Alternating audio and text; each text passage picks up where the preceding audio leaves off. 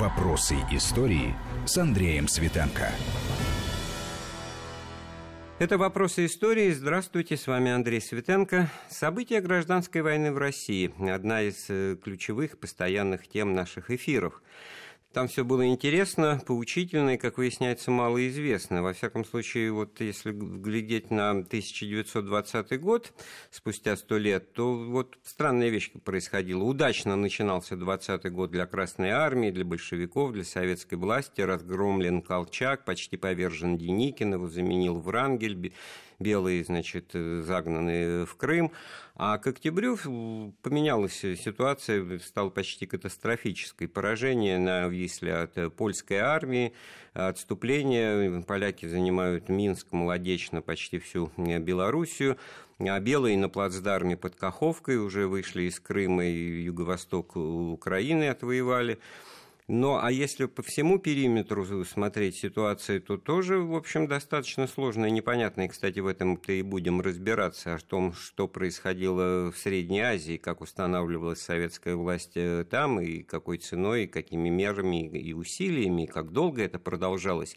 Но при этом нельзя забывать еще и о Сибири и о Дальнем Востоке, который тоже влиял на ситуацию, в первую очередь, э, в Туркестане в Средней Азии, как мне кажется. Но, во всяком случае, наш сегодняшний гость, эксперт, историк Александр Крушеницкий нам здесь все по полочкам должен разложить. Э, доцент РГГУ Александр Владимирович Крушеницкий, приветствую вас. Добрый день. Ну, ведь что получается?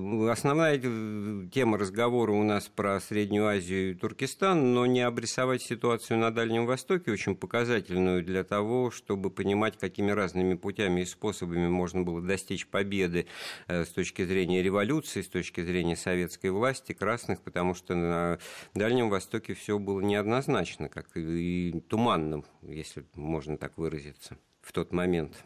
В а, октябре, ноябре 2020 года по всему периметру Советской России сложилась очень сложная обстановка. Более того, а, вот на Дальнем Востоке, где фактически господствовала японская оккупация в значительной мере, а, вопрос об отделении а, Дальнего Востока от России встал во весь рост. И несмотря на то, что там удалось в значительной степени сочетанием военных и дипломатических усилий как-то отложить решение вопроса в пользу Японии, но а, создание буферной Дальневосточной республики, которая отнюдь не была однозначно просоветской, а, не решала вопрос радикальным образом.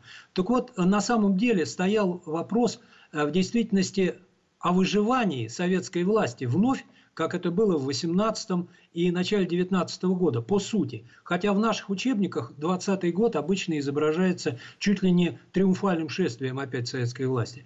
Но все осложнялось еще тем, что помимо выживания советской власти на территории России, помимо сохранения территориальной целостности России как таковой, ну пусть и под руководством большевиков, э, в руководстве большевиков – по-прежнему бурлили идеи превращения России в запал для мировой революции. И поэтому э, задачи защиты, собственно говоря, российских национальных, русских национальных интересов, они иногда просто совершенно однозначно отходили на второй план.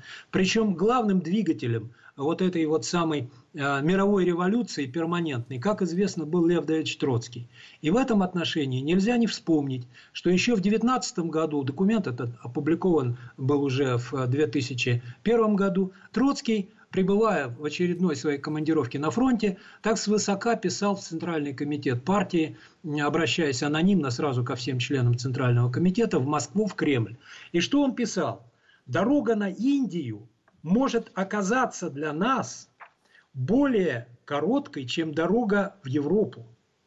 А нарушить неустойчивое равновесие азиатских отношений и колониальной зависимости, дать прямой толчок восстанию угнетенных масс и обеспечить победу антиколониального восстания в Азии.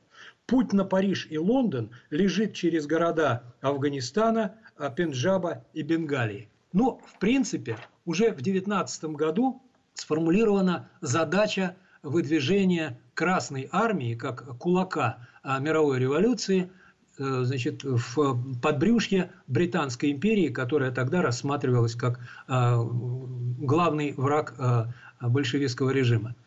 И получается, что появление Красной Армии в Средней Азии, вся эта история, которую тоже надо будет напомнить э, с завоеванием Бухарского Эмирата и Хивинского ханства, это, так сказать, эпизод э, на пути в Индию э, и какой-то промежуточный этап, не, не, не самоцель сохранения единой страны, ну, с новыми идеологическими и социальными установками, значит, как советской России, как большой страны единой, а некая вспомогательная функция, так получается.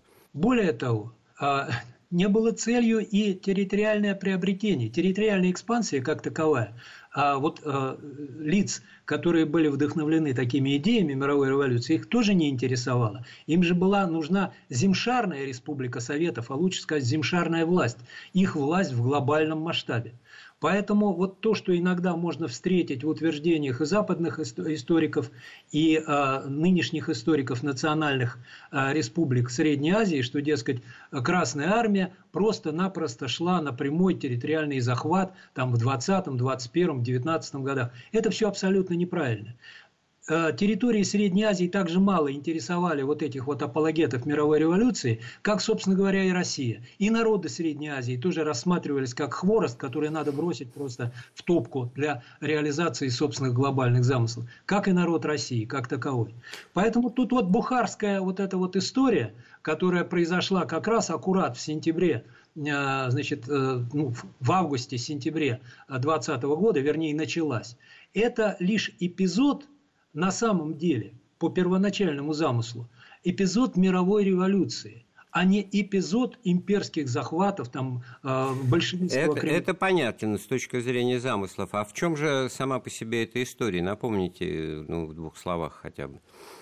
Ну, в двух словах, если э, руководство Туркестанского фронта, э, а персонально Фрунзе, как командующий фронтом, члены военсовета э, фронта Валериан Куйбышев – они всячески э, досаждали э, крайне обремененному вопросами сохранения своей власти и территориальной целостности того, что уже контролировалось большевистской властью из Кремля в России, крайне значит, досаждали большевистскому руководству во главе с Лениным а требованиями немедленно уничтожить последний очаг феодализма значит, на границах э, советского Туркестана. Советский э, Туркестан – это Туркестанская республика советская, которая образовалась в 17-18 годах на территории бывшего туркестанского генерал-губернаторства. И длительное время эта Туркестанская советская республика действовала в отрыве от э, основной части советской России, буквально в блокаде. Так вот, э, а это территориально через современные географические понятия э, какие места?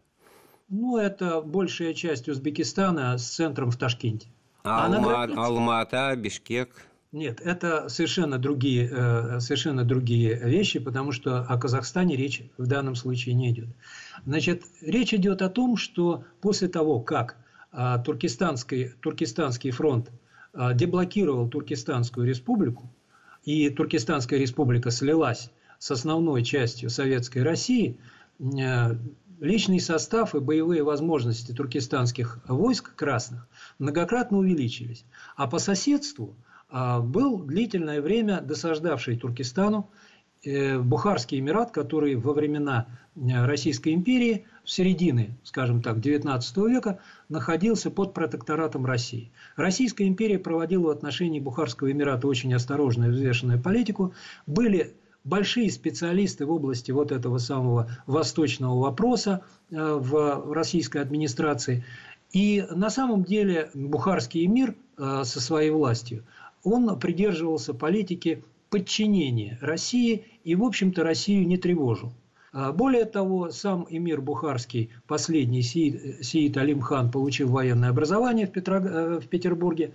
Ну и э, при нем были советники из числа русских, русских военных, а при нем были наблюдатели и так далее. Но когда власть царя рухнула, Бухарский эмир почувствовал, что он может заняться территориальными приобретениями за счет бывших русских земель.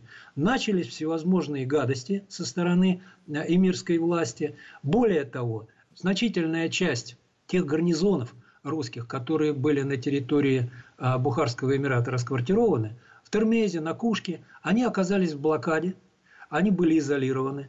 Этнических русских и русскоязычных, безоружных, частично вырезали, частично обратили в рабство.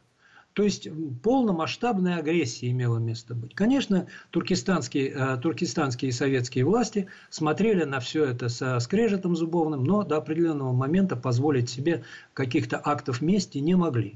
Когда Туркестанская республика воссоединилась с Советской Россией, и военные, и военно-экономические возможности стали иными, э, возникла идея реванша.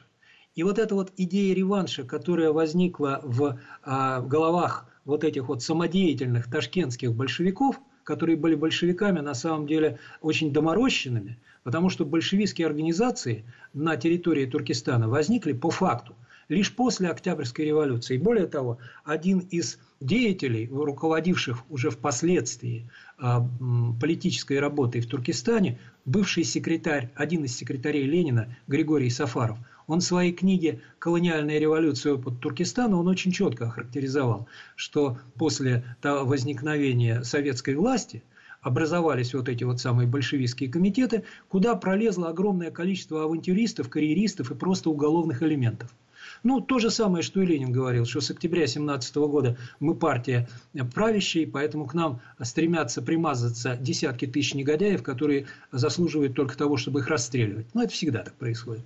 Так вот эти вот доморощенные а, большевики, псевдобольшевики, а, которые а, надеялись не только на осуществление своих, ну, вполне понятных по-человечески идей мщения, но и надеялись погреть руки самым обычным способом, они вдруг стали союзниками тех самых идейных большевиков, такого лево-радикального толка, типа того же самого Валериана Куйбышева, который был тогда ну, типичным левым радикалом в большевистской партии, типа того же самого Фрунзе, который э, приобрел уже очень э, большой вкус к решению политических вопросов военными методами. И вот эта мощная струя сформировавшаяся на территории Туркестана, начала фонтанировать, прямо, так сказать, добивая Ленина и его окружение в Кремле требованиями а, немедленно санкционировать а, ликвидацию Бухарского Эмирата.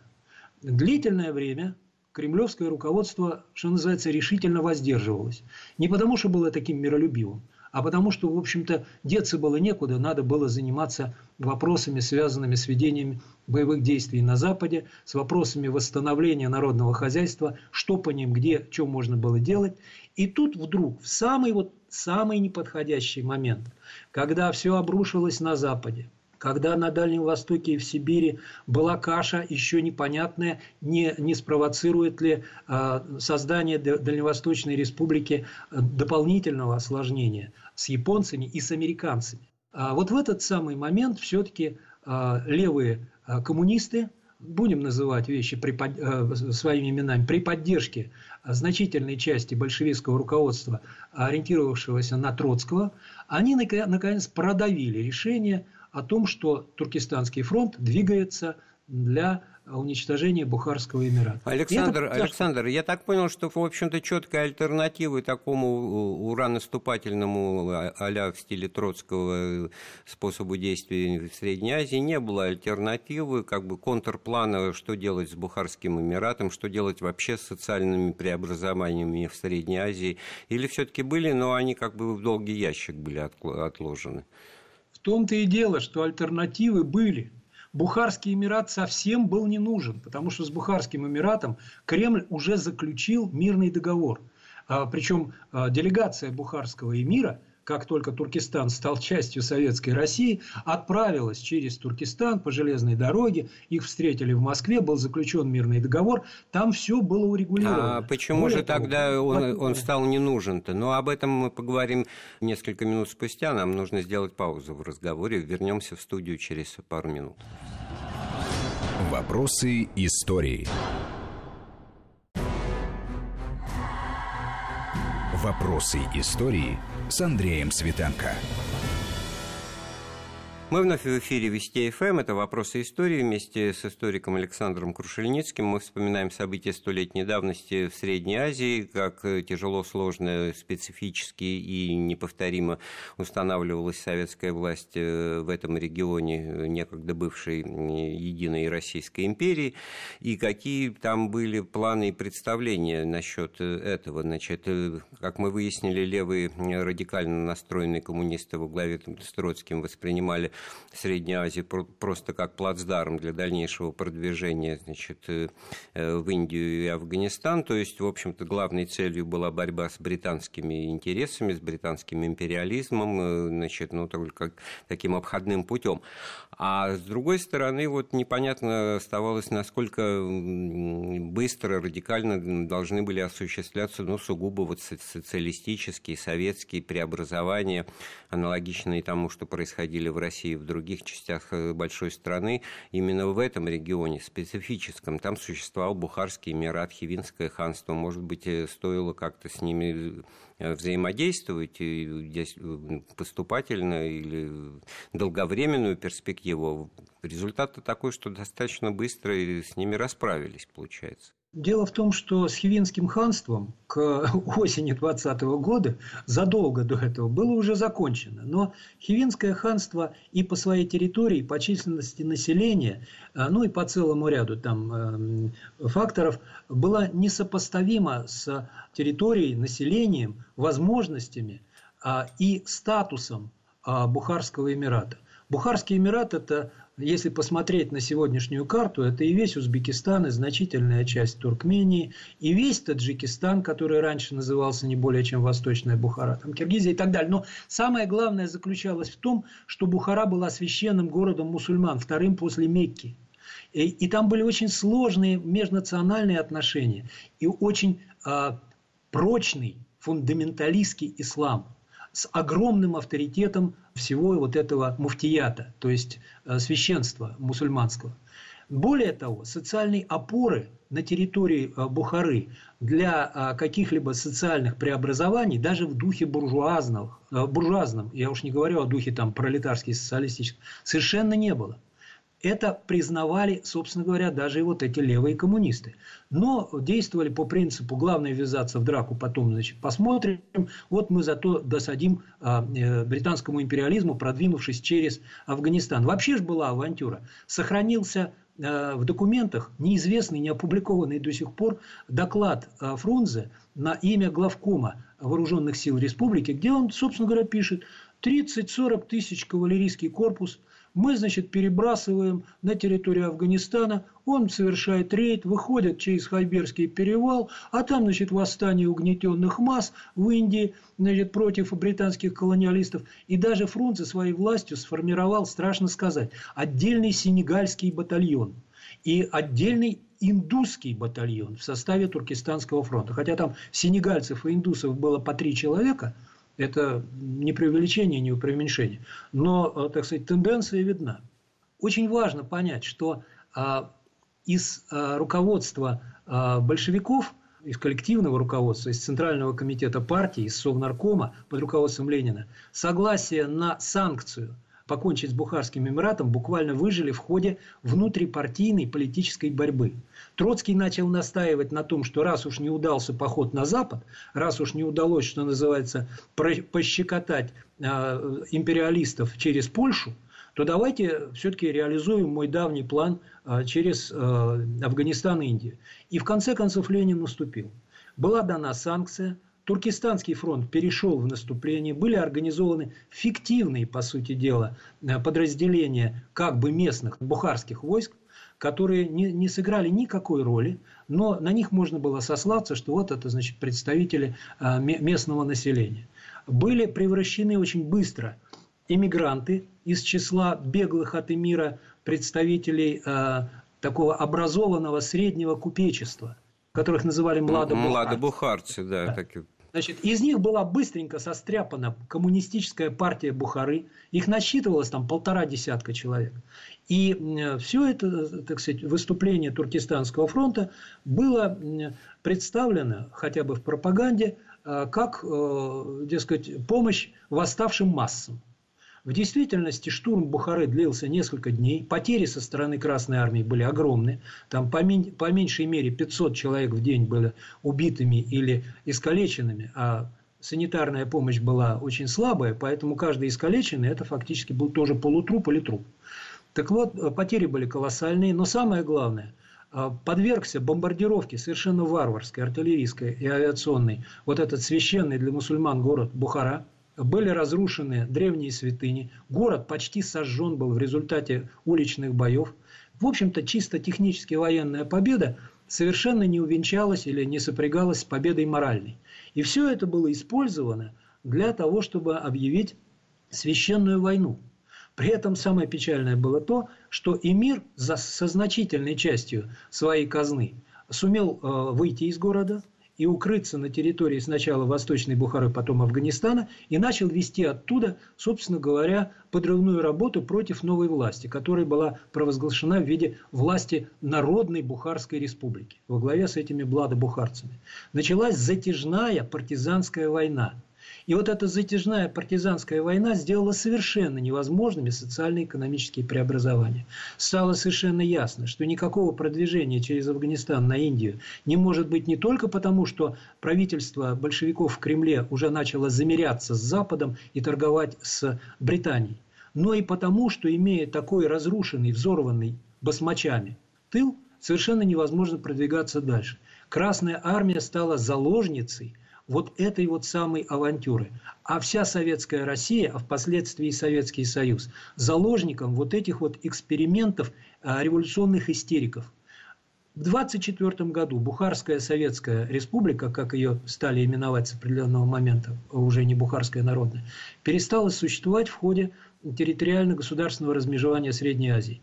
Появились тогда Узбекская республика, Таджикская со, со временем, Туркменская республика, но это долгое время не помогало. Басмаческое движение продолжалось по факту до а, начала 30-х годов, потому что на территории Бухары действовал Ибрагим Бек, на территории Туркмении, бывшего, бывшей хивинской территории, действовал Джунаид хан – а Мадамин Бек, который действовал на территории Ферганы, а, ну, его склонили к переходу на сторону советской власти, но из этого тоже ничего хорошего не получилось. А фактически местное население было втянуто в кровавую войну на протяжении буквально ближайших более чем 15 лет. По факту с басмаческим движением удалось закончить только тогда, когда в условиях уже начавшейся Второй мировой войны пограничные отряды наши перешли границы Афганистана и э, пошерстили становища, стойбища, так сказать, вот этих вот самых эмигрантов из э, Таджикистана и Западной Бухары, э, уничтожив их. Но если оставаться в рамках вот истории, собственно, гражданской войны, потому что уже послесловие это э, тема отдельных разговоров, то все-таки вот непонятно, значит, с одной стороны не вызывает э, вопросов вот такой ура стремительный, стремя э, революционный замысел Троцкого, но он как-то, в общем-то, весь пар вышел в гудок или, или, или какие-то попытки все-таки реального продвижения, дальше экспансии, ну, под знаком мировой мировой социалистической революции в сторону, так сказать, жемчужины Британской империи Индии, или это, так сказать, даже и не обсуждалось э, после реализации планов в масштабе, так сказать, Бухары и границы бывшей Российской империи. В конце 22 года Политбюро было вынуждено принять последовательно два постановления по бухарским и таджикско-бухарским делам, туркестанско-бухарским делам. И в этих постановлениях уже совершенно четко зафиксирована точка зрения здравых государственников. А любые попытки продолжения авантюры с выходом там через Афганистан куда-нибудь дальше были раз и навсегда запрещены. Но самое это главное заключается в том, что пришлось а, советской стране а с декабря 22 года это уже был Советский Союз, на протяжении многих десятилетий вкладываться причем зачастую совершенно непроизводительно, а, делиться своими очень скудными ресурсами для нормализации, а затем и развития а, тех территорий, которые ни социально, ни национально, ни конфессионально никогда так и не стали а, ни оплотом социализма, ни, вы меня извините, достаточно дружественными по отношению э, к советской России Мы разбираемся в вопросе о том, как удалось установить советскую власть в Средней Азии сто лет назад в результате гражданской войны, как это удавалось сделать, и была ли установлена советская власть, э, ну что греха таить, просто в кавычках для начала, а потом ведь э, все-таки что-то менялось. Вот в этом смысле э, от эм, послесловия к гражданской войне, потому что для Средней Азии этот процесс действительно он и по времени продлился дольше, и по содержанию, наверное, был тоже специфичен. Да, совершенно верно. Гражданская война на территории Средней Азии продолжалась Э, гораздо дольше, чем на территории не только европейской части страны, но и на Дальнем Востоке. Э, по факту гражданская война в виде отдельных вспышек, отдельных вылазок, конспирированных империалистами из-за рубежа, э, террористических, диверсионных, всевозможных проделок, продолжалась вплоть до второй половины 30-х годов. Но тут надо сказать, что не было бы счастья, да несчастье помогло. Именно потому, что Красная Армия ввязалась вот в эту самую авантюру, по милости политических авантюристов, пришла на эти земли отсталые, действительно по форме правления абсолютно феодальные, со, страшным, со страшными бытовыми и санитарно-гигиеническими условиями, пораженные малярией и прочими-прочими всякими болезнями и гадостями, с некультурным и необразованным населением, пришла фактически возможность резко и быстро, используя не собственные ресурсы, а ресурсы подаренные, подаренные, причем безвозмездно. А Это интересно, кем, кем же и почему, да?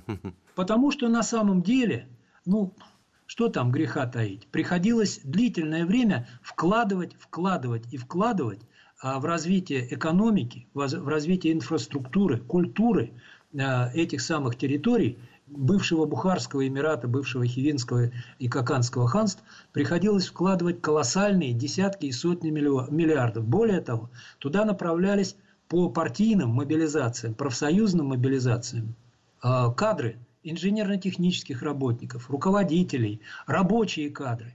Были, а, было осуществлено строительство железных дорог, было осуществлено строительство школ. Причем надо было перебороть а, недоверие местного населения, потому потому что местные религиозные фанатики воспринимали создание светских школ как просто-напросто ересь. Многие, десятки и сотни тысяч командированных с, территорий, с, те, с других территорий Советского Союза, главным образом русские э, граждане Российской Федерации и Советского Союза, стали жертвами сопротивления со стороны э, религиозных фанатиков и вот этих недобитков э, басмачей. Огромное количество пришлось вложить силы, средств и внимание. Но в конечном итоге, если сравнивать ситуацию, которая к уже даже к концу 30-х годов сложилась на территории советских республик Средней Азии.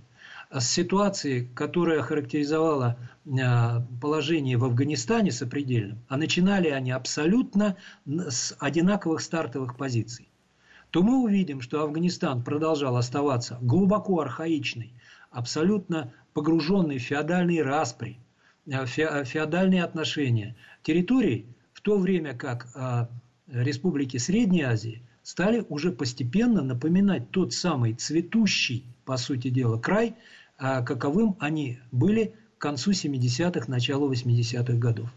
То, что я наблюдал лично в конце 80-х годов, скажем, тот же самый Ташкент, та же самая Бухара, тот же самый Термес, э, что там говорить? Это можно было показывать в качестве э, рекламы э, советского участие в государственном строительстве а, мусульманских народов.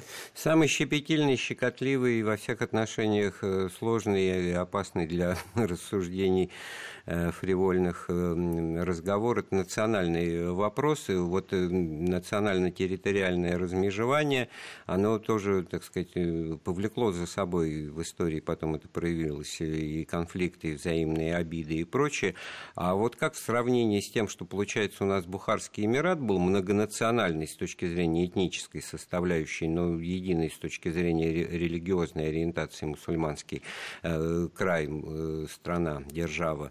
А вот в этом смысле республики Средней Азии с точки зрения единства вот, ну, морально-идеологического, который власть представляла в первую очередь, партийной организации, насколько там вот жил, тлел или как в коконе пребывал вот этот национальный вопрос, потому что в те же вот благостные времена, о которых вы вспоминаете, 70-е, 80-е годы, всем было известно, что все-таки в Средней Азии советская власть специфическая, там клановость присутствует, там э, семейственность, родственность, и это даже в официальных документах там КПСС э, упоминалось именно в таких терминах. Ну, безусловно, национальный вопрос не за годы советской власти, не за целый век не за предыдущие века, а, значит, а этот национальный вопрос не мог быть решен и не решаем, и не решается до сих пор.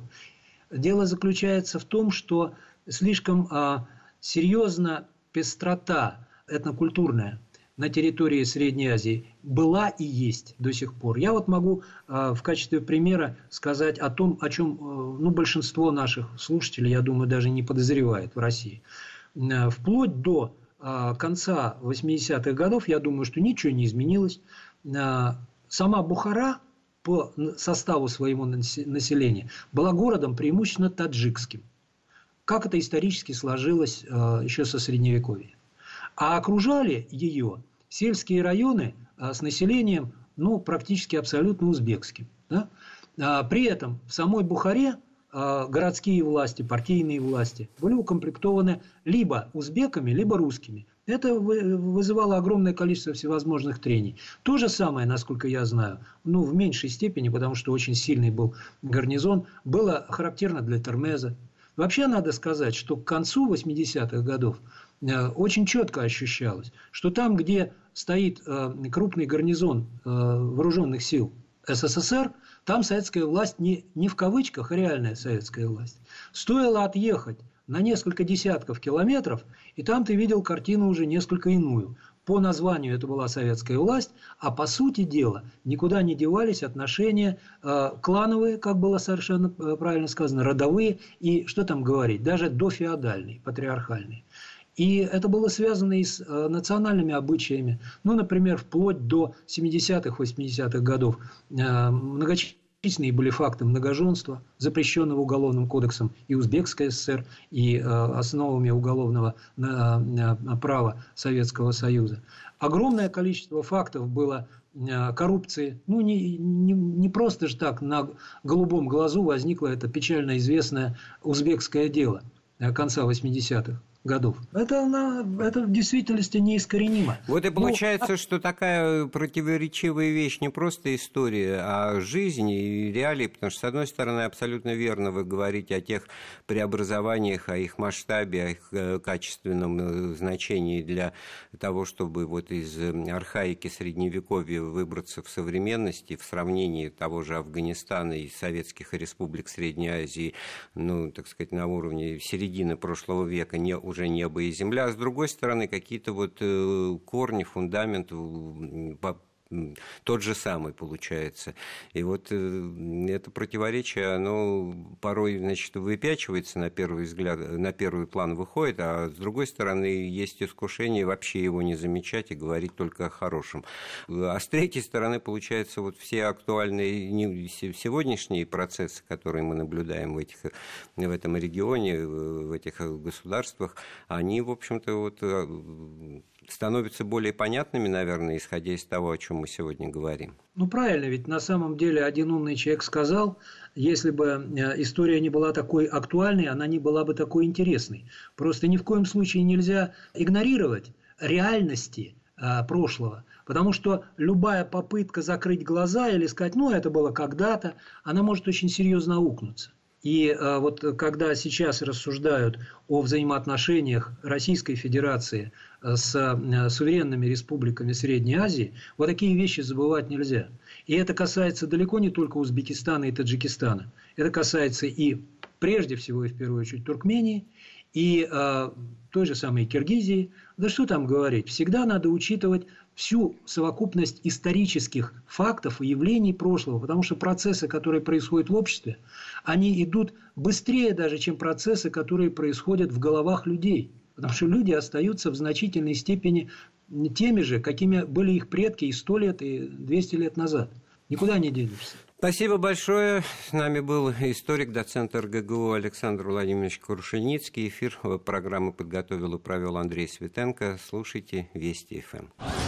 Вопросы истории.